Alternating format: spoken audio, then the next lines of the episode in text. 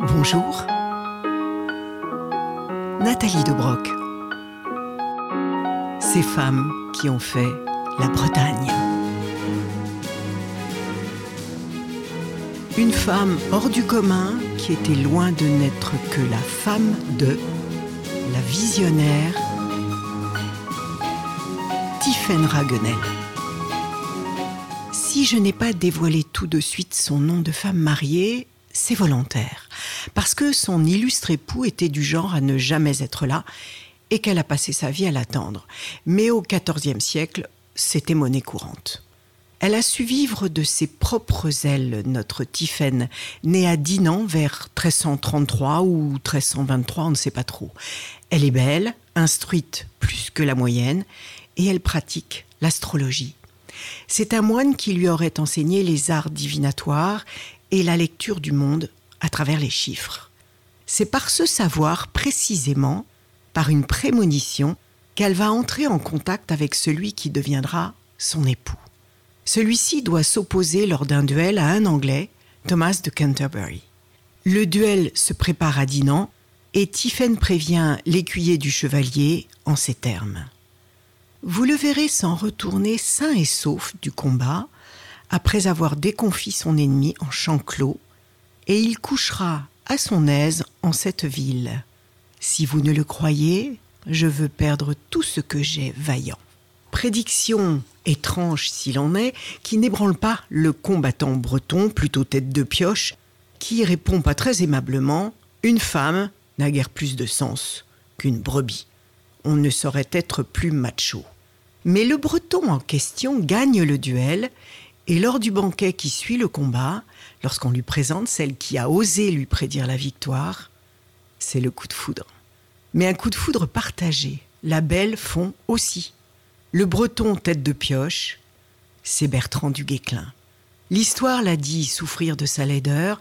Sa mère, à sa naissance, l'aurait repoussé tant il était, dit-on, noir de peau, noir de poils, avec ça, des yeux exorbités. Voilà pourquoi il se sent certainement plus à sa place sous son armure ou sur un champ de bataille que dans un jardin à compter fleurettes et à pratiquer l'amour courtois. D'autant qu'il sait à peine écrire et que se trouver face à une dame si lettrée le désarçonne.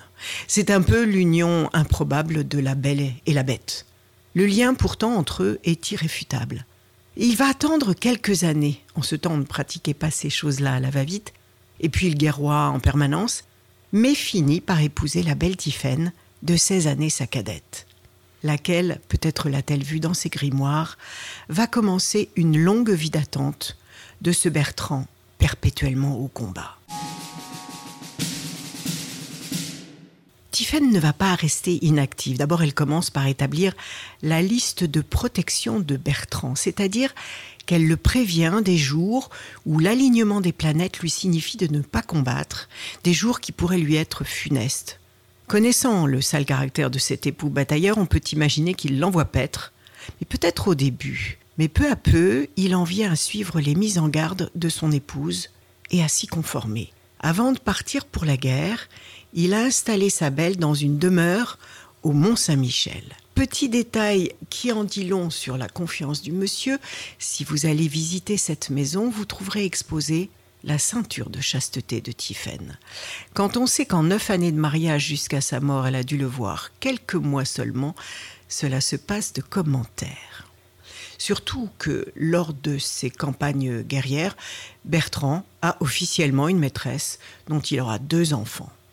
Toujours est-il que Tiphaine administrera les domaines du connétable, gouvernera son monde, armera des chevaliers et va aussi passer un certain temps à réunir les rançons pour son époux, prisonnier à de nombreuses reprises. Et entre deux emprisonnements, quand il revient brièvement la voir, c'est pour lui réclamer de fondre la vaisselle et les bijoux pour aller combattre à nouveau les Anglais. Mais revenons au savoir de Tiphaine qui aurait pu être inquiété à une période où l'on avait vite fait de brûler celles que l'on considérait comme sorcières, celles qui dérangeaient par leur connaissance hors du commun, mais pas Tiphaine, qui a plus d'une fois dénoué les cordons de sa bourse pour soulager les pauvres de son entourage. De ces visions que l'on venait écouter de loin, elle disait Ce n'est pas par don qu'il m'arrive de prédire l'avenir, mais par l'étude du ciel où Dieu, de toute éternité, a écrit le destin des hommes. C'est elle qui va mourir en premier. Elle souffrait d'asthme. Bertrand Duguesclin était revenu auprès d'elle au Mont-Saint-Michel pour la maladie qui s'était aggravée, mais il était reparti, toujours à la chasse aux Anglais, dans le Poitou cette fois. C'est là qu'il a appris la mort de celle que l'on nommait la fée Tiphaine, qu'il avait si peu vue, mais qu'il rejoignit à sa mort, huit ans plus tard, puisque les deux cœurs sont réunis en l'église Saint-Sauveur de Dinan.